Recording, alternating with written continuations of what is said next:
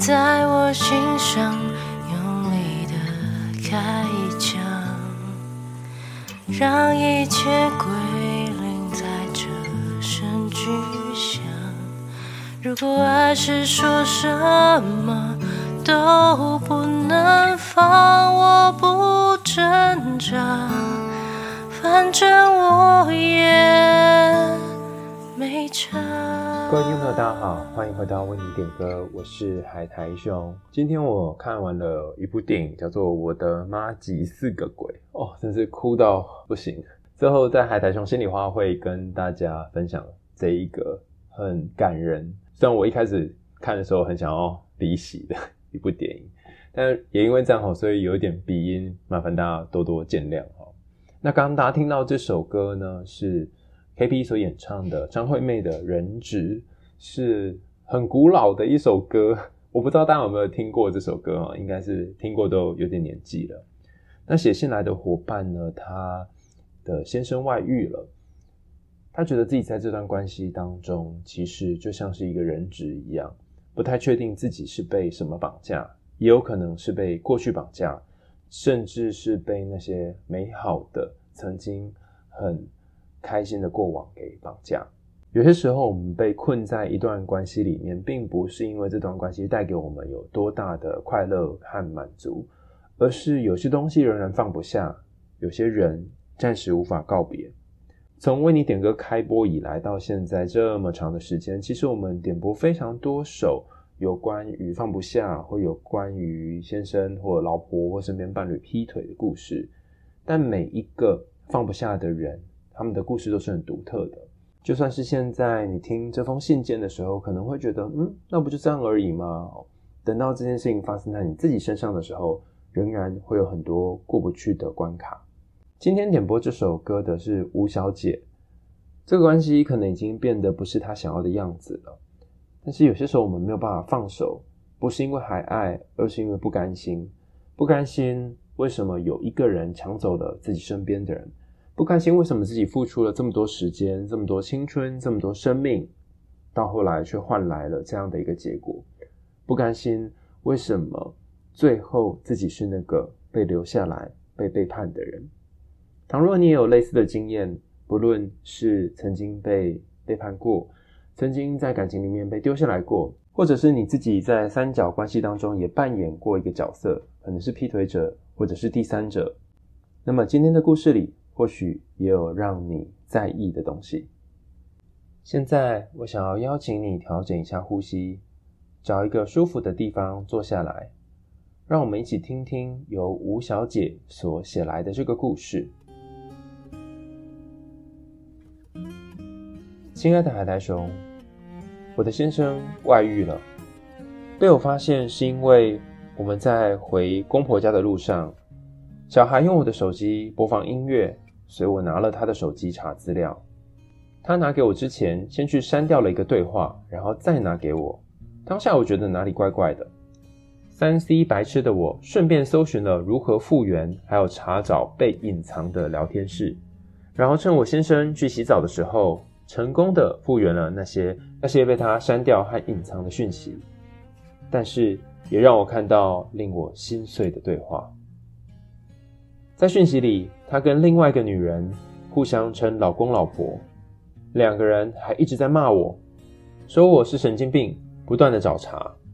我边发抖边把手机聊天室给隐藏，假装若无其事的样子，一直等到晚上十二点多，确认先生和孩子们都睡了，我再起来重新复原聊天室，然后把他们对话截图一张一张传到我妹妹的手机里。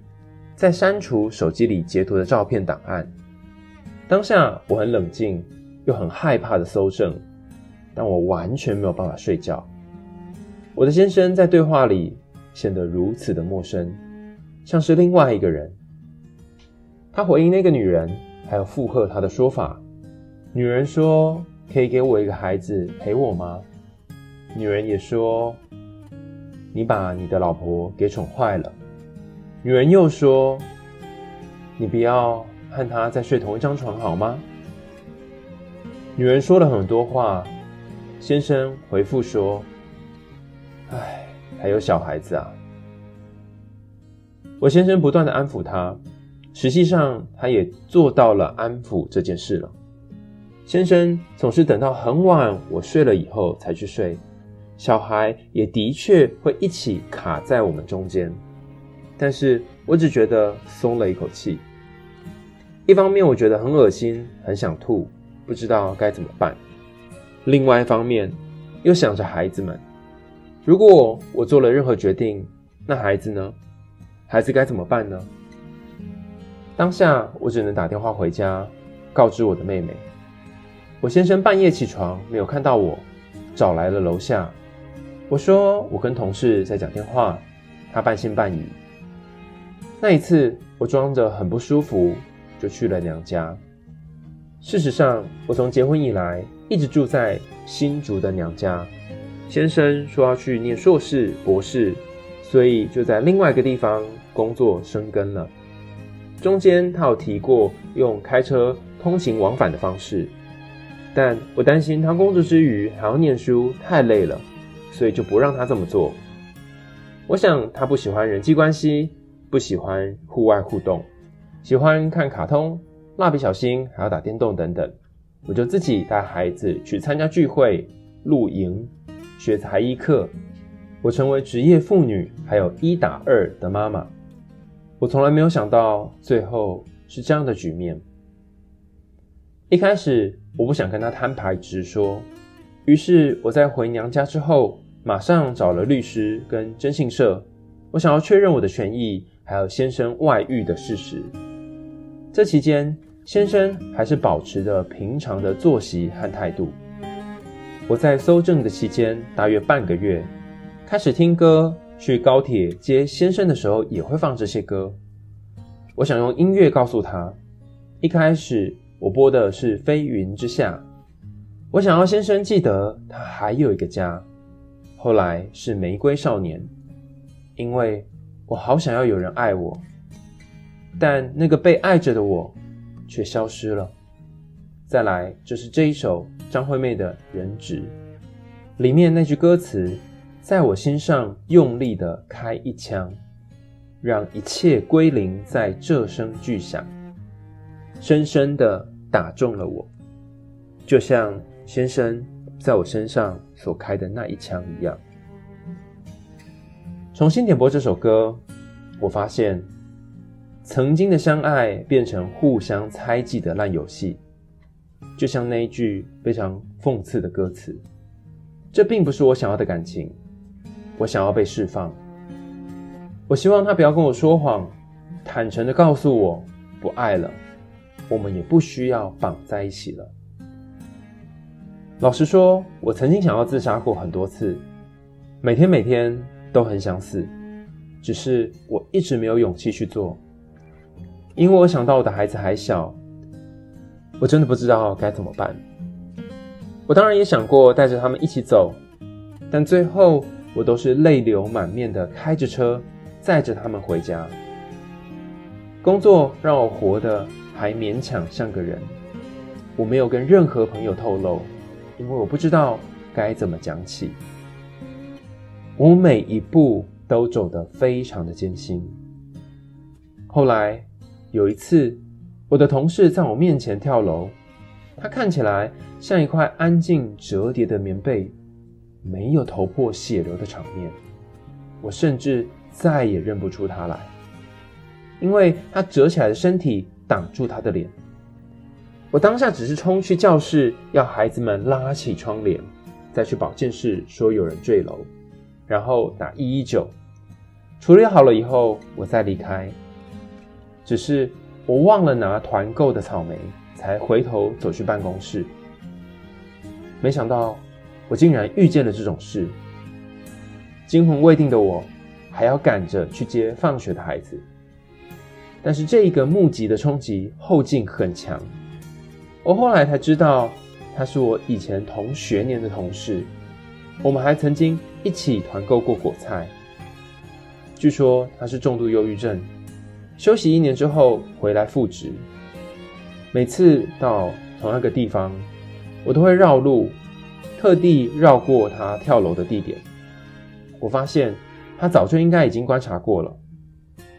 在放学之后，铁门关上之前，他走上了四楼。他知道他必须在那个地方跳，因为那是唯一没有树或者是遮光罩会挡住他的地方。他已经走了，但是那块地方我至今仍然会避开，不敢踏上去。我想说，他从四楼奋力一跳就可以离开了。其实我有点羡慕他，因为知道先生外遇之后，一整个月都不能够吃，不能够睡。直到我搜证结束，我在要跟先生摊牌的前一天去看了身心科，是由我写先生外遇，暴瘦又疲惫的我，很想好好睡觉，最好就这样一觉都不要醒来。但每一天我都醒来了，药越加越重，我试着麻痹自己所有的感官。每天都以泪洗面。先生说过的话反复出现在我的脑海。他说：“那个圈子大家都很乱。”他说：“我跟他已经分开了。”他说：“因为被你发现了，所以我们分开了。”也说过：“你怎么可能会发现呢？我都按照之前的规律回来看你们。”他说了好多好多。我不知道什么是真的，什么是假的。到这一刻，我才知道，他是我认识很久但却最亲密的陌生人。他到底在说什么？我想要离开这个世界，用口红书写他和那个女人的名字，在挡风玻璃板上，把车开进海里。我想到他们甚至约好了。要一起去日本，幸好因为疫情限制大家出国，也幸好我及早发现了。我有那个女人的护照和姓名，我也辗转得知他们之间发生的很多事情。情人节当天，我去台北先生的住处找他。生完小孩之后，先生就说住宿太小不方便，要我们去台北住的时候都去住饭店。我想进房间看看。有没有那个女人的痕迹？但没想到，我要进到他台北的住宿的时候，他反应很大。他挡在门口，拿着剪刀给我，说我只要进去，就干脆拿剪刀戳他吧。他要去死。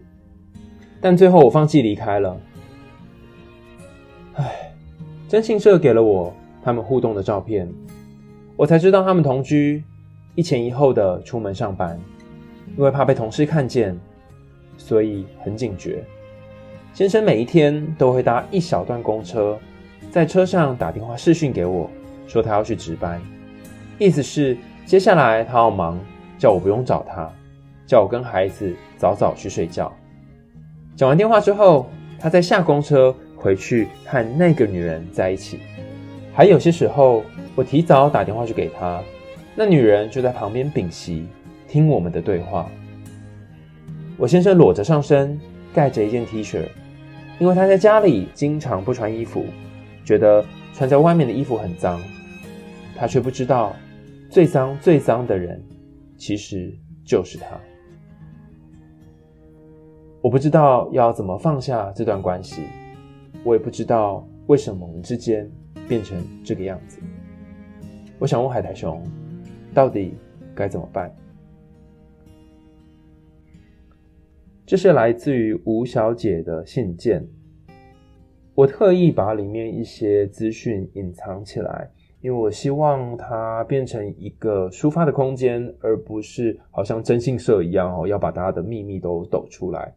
但我的确感觉到，在字里行间当中，你好像很希望这件事情可以被看见，很希望某一种愤怒可以被发泄出来。不论是你在看身心科的时候，跟医生说，因为先生外遇，所以整个人陷入低潮、忧郁，或者是你在给我的这封点播里面写到了很多有关先生的事，还有和他外遇对象的事情等等，我都觉得，虽然你表面的信件里面没有特别提到愤怒两个字，可是它却潜藏着很深很深的愤怒。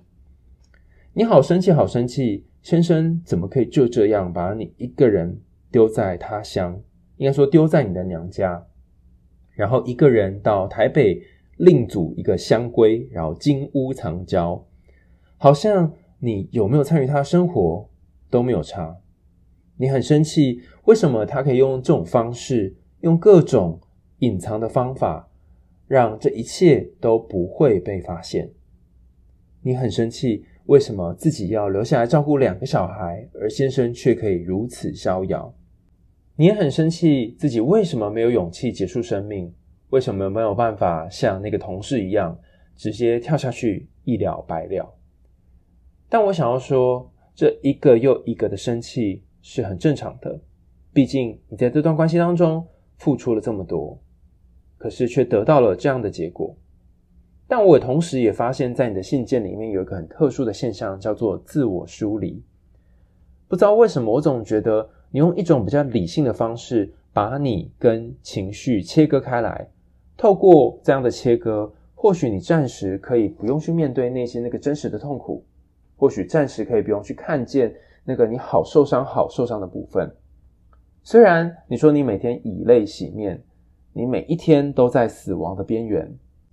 我在读你的信件的时候，一直在想，这当中你真正受伤到底是什么呢？除了背叛之外，我觉得还有一种你被先生给隔离、切割在外的感觉。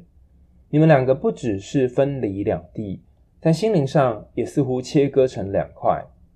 你就像是他豢养在。异地的一个人质，你上班，你一打二的生活，你照顾两个小孩，而他却在另外一个世界逍遥。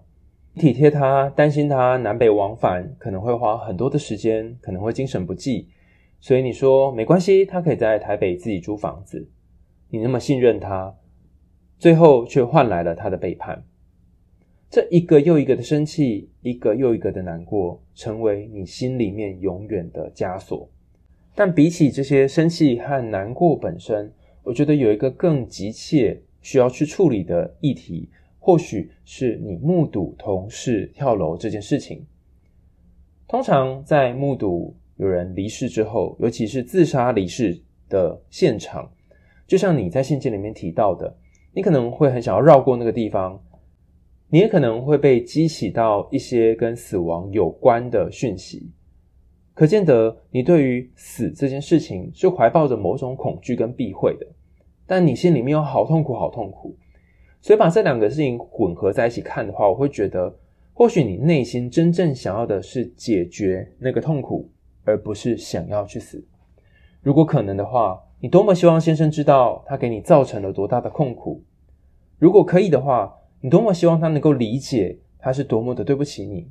他做了这么剧烈的伤害了你的事情，但是这一切的一切你都办不到，你只能透过征信社，只能透过不断的收集资料，透过去他家找他，但就连在他家门口，你拿着一把剪刀，他说如果进去就干脆一把刺到他的心脏，你也没有办法做到。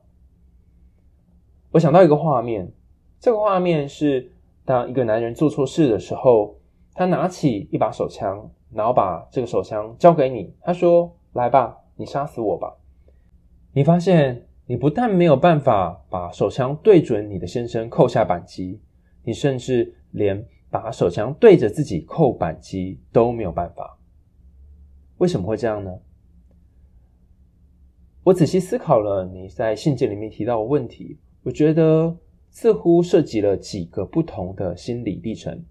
第一个是冲击与被否定。你一开始发现这件事情的时候，你感觉到非常的冲击，甚至你不敢相信是真的，因为过往你对先生是如此的信任，你没有预期到会有这样的结果，所以一开始的否认，一开始的不确定是很正常的。但也因为否认，让你心中产生了巨大的压力，直到你很冷静的去处理那些照片之后。你才逐步的让那些痛苦在心中给扩散开来。很多人可能会觉得没有啊，吴小姐哪有否认？其实有些时候否认并不是说我看到事情不是真的，而是和心中的那个痛苦暂时先切割开来。就像我们前面所说的一样，他为了去搜集这些证据，搜集这些所有的资料，所以他必须暂时把自己跟痛苦切开来，这样他才能够好好的把那些证据给整理起来。如果当下就痛哭，当下就摊牌，很可能自己没有留下任何的资料，也没有任何的证据可以和先生打官司。所以我觉得一开始这个冲击以及后续的否定是很重要的，它保护了你，甚至退一步来说，或许也保护了你的小孩。但就像我们刚刚前面谈到的，在否认之后，你可能会感觉到一种愤怒的感受。许多原配在自己的丈夫或太太劈腿之后，会开始把愤怒的对象转嫁到第三者身上。在前面有几集的为你点歌当中，我跟大家谈到，第三者分成知情的第三者跟不知情的第三者。有些人会觉得知情的第三者非常可恶，为什么要破坏两个人的感情？也有人会觉得不知情的第三者很无辜。他很有可能只是想要一段一般的关系，没想到却涉入了别人的感情。但不管是知情的第三者还是不知情的第三者，劈腿者似乎都难辞其咎，因为他在关系的一开始就知道他所做的决定势必会让人受到伤害。所以理论上来说，原配应该要生自己的老公或老婆的气。如果当初他是劈腿者的话，为什么会把愤怒的对象转移到第三者身上呢？我自己的感觉是，有些时候憎恨第三者是比较容易的，他可以借此来提供一种保护机制。什么保护机制呢？当你还期待自己和先生之间有一些什么的时候，当你还期待先生还爱你的时候，如果憎恨他，你会在心里把你和先生之间的距离给拉远，所以你可以透过把恨你先生。讨厌你先生的这个部分转嫁到第三者身上，用两倍甚至三倍的恨去恨第三者，用那个女人或那个贱人来称呼他，透过这种方式来保护你和先生之间某一种连结。这其实是一种找回控制感跟力量的方法，但长期下来你会发现心中还是有很多的矛盾，甚至有很多你没有办法说出的伤口。于是你会透过各种管道，不论是透过点歌，透过和身心科医师说，透过在各个地方把他名字也公开出来等等，透过这种方法，希望让你心里面得到一种宁静和平衡，甚至可能会透过某种暗示的方式，比方说你提到的例子里面是播放音乐，想要用这种方式跟先生谈判，让他知道说你已经知道了。但我想要说的是，为什么要把自己活得这么卑微呢？为什么？要用这种忍气吞声的方式来暗示对方呢？或许你真正担心的是，如果你跟他关系改变了以后，那些在你们之间原本拥有的一些东西就再也没有了。我记得之前在上家族治疗课的时候，老师有跟我们谈到有关于离婚和搜证的事情。那时候我跟老师谈到一个点是，诶，那些不愿意离婚，甚至是在关系里面继续留下来，然后等待收集证据的人，为的到底是什么呢？老师那时候还特别告诉我说，我的想法好像太过偏激了。我只想到爱，却没有思考到关系还有很多其他的层面。有些婚姻的确是因为爱而结合，但也有些婚姻是因为金钱，有些则是因为孩子。当这段关系已经没有爱的时候，有些人会退而求其次的。要求其他的权益，比方说，我在猜，或许在你和先生的这段婚姻里面，你在打官司的过程当中，他可能没有办法弥补你心灵的创伤，还有那些种种所承受的伤口，但是你可能希望至少能够在金钱上或是官司上面得到一个公道。这就是为什么有些人在婚姻里面虽然不满意，甚至是已经发现对方心不在这里了，却仍然要抓着对方的原因。那时候老师跟我讲的时候，我有点不懂诶。如果一开始是因为爱，为什么最后却会变成钱呢？后来有一个同学举手跟大家一起讨论，我觉得他的答案让我有另外一个新的视野。他说，人的感情是很复杂的，因为爱而在一起是一种可能，但也可能会因为恨而在一起。什么叫做因为恨而在一起呢？当你发现对方过得很好，但自己却过得很糟糕的时候，你没有办法让自己过好。于是你就用某种方式让对方也过得糟糕。你不一定要的是对方的钱，你要的是让对方也过上辛苦的生活。为什么要让对方过辛苦的生活呢？其实，在心理上有一个很特殊的原因，是因为对方从某时某刻开始就和你距离很远了，他不再能够了解你，他不再能够经历你的感受。当初那个很靠近你，可以跟你有很多话好说，可以和你一整个晚上都在聊天的人，已经不见了。你很渴望再回到当初那一种两个人的心很贴近的感觉，但现在的状况看似已经无法回到当时的岁月了。那怎么办呢？其中一种方法就是让对方尝尝你所受到的苦，让他过过你过的生活。当他的痛苦无以复加，跟你一样无以复加的时候，你可以在这个过程里面获得一种心灵上面的靠近。虽然这个方法听起来很腹黑、很黑暗，而且甚至不会有人从中得到任何好处，但很悲哀的是，或许目前的你也只能够想到这样的方式了。透过报复来让自己和对方维持某一种同等的痛苦，让他知道你是多么的难过，让他在这一刻和你的感受互相贴近。刚刚说，在这个过程里面可能涉及五个不同的心理历程。前面我们谈到的是冲击、否定、愤怒、谈判这几个过程，接下来很可能就会进入忧郁，然后尝试去接受。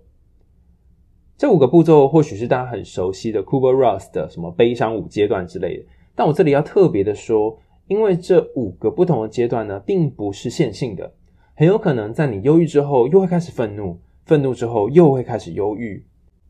当你和对方打官司的时候，很有可能会陷入自我否定，甚至是否定你们过去种种的一切。你有可能会因为两个小孩又重新陷入“好吧，那不然就这样吧”的种种退让跟勉强当中。所以我想要说的是，不论这五个阶段如何的反复和轮回，第一件要做的事情，很可能并不是在想要怎么样才能让先生过得不好。要怎么样才可以为了两个孩子而活下去？而是试着去思考如何让自己过得快乐。可是快乐真的非常非常困难，尤其当你把整个人、整颗心都挂在一段让你充满怨怼的关系当中的时候，你就像是时时刻刻拿着一个手枪指着自己的太阳穴，可是却迟迟无法开枪。那该怎么办呢？老实说，我也不晓得。因为我也没有经历过自己的配偶外遇或劈腿，所以我看到你的信的时候，其实非常非常难过。而且我更难过的是，你不但经历了自己的伴侣背叛，你还经历了自己的同事跳楼这件事。我觉得事情可以一件一件来。当压力多到你无法全部一起处理的时候，试着先把这些压力分开来，先从你可以着手的开始处理。比方说，在你的信件里面，有一半的空间你写到的是有关于第三者还有先生外遇的事情，但还有另外一半的空间写到的是同事坠楼，然后还有后续如何去避开那个情境的事情。或许在你和治疗师或者是身心科医师谈的时候，你提到的是外遇，但有没有一种可能是，你可以先把焦点放在有关于那一个坠楼的同事，那一个让你觉得很不舒服的场景上面？让你可以先稍微把自己的情绪给找回来，等到你稍微有一点能量，等到你稍微可以碰触自己情绪的时候，再回过头来处理这个比较棘手的你和先生，或者是你和孩子之间的关系。有些时候，创伤在我们心里面是交杂出现的，一个创伤会勾动另外一个创伤，环环相扣，就像是锁链一样。那些你觉得可能是擦肩而过的突发事件，有时候在你的心里却占着举足轻重的角色。你曾经那么贴近死亡，曾经在那一个整个人被折叠起来的现场，内心的恐惧和那些害怕，想当然尔是不言而喻的。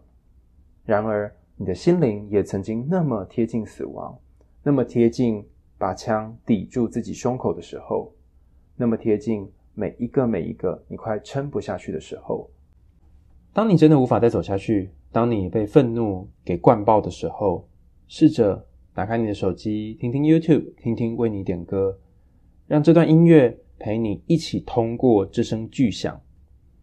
开枪以后，很可能你会看到的，并不是一个倒在血泊当中的人，而是有着烟硝的一把枪，还有那个朝天空当中发射的子弹。很多朋友都跟我分享，每次他想死的时候，就在大脑里面想象对自己开枪，然后想象自己已经在另外一个平行世界死过一次了。当他每一次对自己开枪，重新苏醒的时候，他会问自己：如果这一生可以重新开始，从这一枪以后，我就成为一个新的人，那么现在的我想要过怎么样的人生？现在的我想要带着我身边的人去到什么样的地方呢？我不确定这个方法对你来讲有没有用，但或许在每一个你都快走不下去的日子，可以成为另外一个让你睁开眼睛的希望。谢谢吴小姐跟我们分享他们的故事。我们都曾经有过让我们夜不成眠的夜晚，但每一个新的早晨都可能是新的开始，新的机会。你的故事、你的痛苦、你的勇气，都会成为你人生旅程当中最美的旋律。这段话听起来像是心灵鸡汤嘛？哦，因为不是我写的哦，这是 AI 写的。但也借着这个鸡汤的机会，我想要引用今天我在节目一开始提到的这部电影，叫做《我的妈吉四个鬼》。里面有一段话，我觉得蛮有趣的。他说：“有些事情真的过不去的时候，就不要再想了，放着一段时间，说不定你就会想不起来了。”我当初在电影院里面听到这句话，觉得说：“这什么东西呀？这太扯了吧！”哈。但后来我才知道说，说想不起来其实是最难受的诅咒，因为伤口之所以会让你这么痛苦，卡在你的记忆里面，就代表它一定有造访你生命的意义。就像许多解离或是童年完全失去记忆的伙伴，那些他再也想不起来的记忆，或许是一种祝福，但也或许让他终其一生都在一个很焦虑、很痛苦的环境当中。觉得自己活着没有意义和价值，不论想起来或者是没有想起来都没有关系。但痛苦它总是会随着时间起起落落，一下出现又一下消失。只有一件事情是不会变的，就是你的呼吸和你的心跳会一直在你的身边陪你。为你点歌也会一直在空中陪伴着大家。我希望了哈，希望我可以一直陪伴着大家。也希望今天的节目可以带给大家一点点的温暖，一点点的光明。无论你在何处，无论你经历了什么，请记住，你并不孤单，你的故事值得被听见。无论你身在何处，无论你经历了哪一些痛苦，你的记忆里面总是会有一首歌，时时着陪伴着你。你有这样的一首歌吗？你也有想要说的故事吗？欢迎大家投稿到节目下方当中的为你点歌的连结，可以写下你想要点播的歌曲，也可以请 KP 帮你选，然后你可以写下你的故事，我们就会在为你点歌的节目当中朗读你的信，然后有请 KP 唱你想要点播的那一首歌。在节目的最后，让我们一起再重新听听这一首由 KP 所演唱的张惠妹的《人质》。我们为你点歌，下次见喽。拜拜。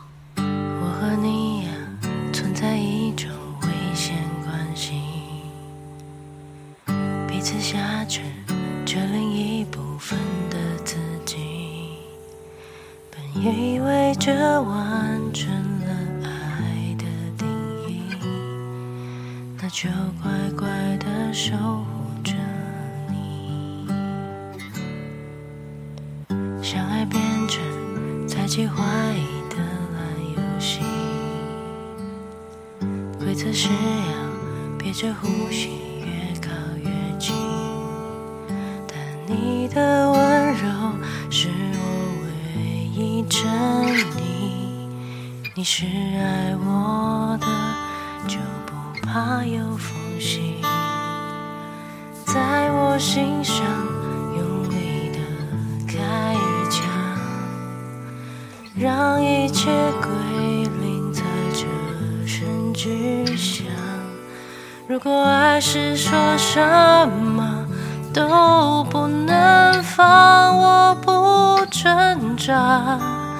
反正我也没差。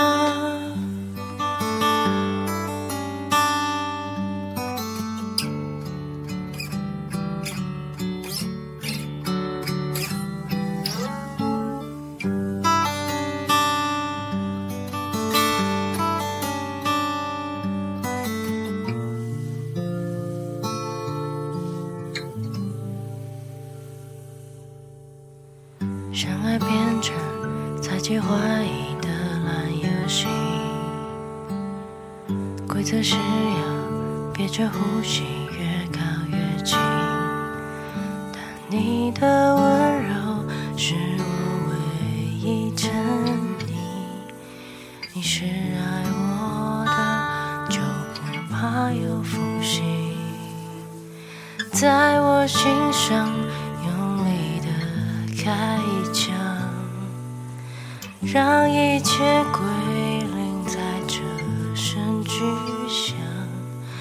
如果爱是说什么都不能放，我不挣扎，反正我也没差。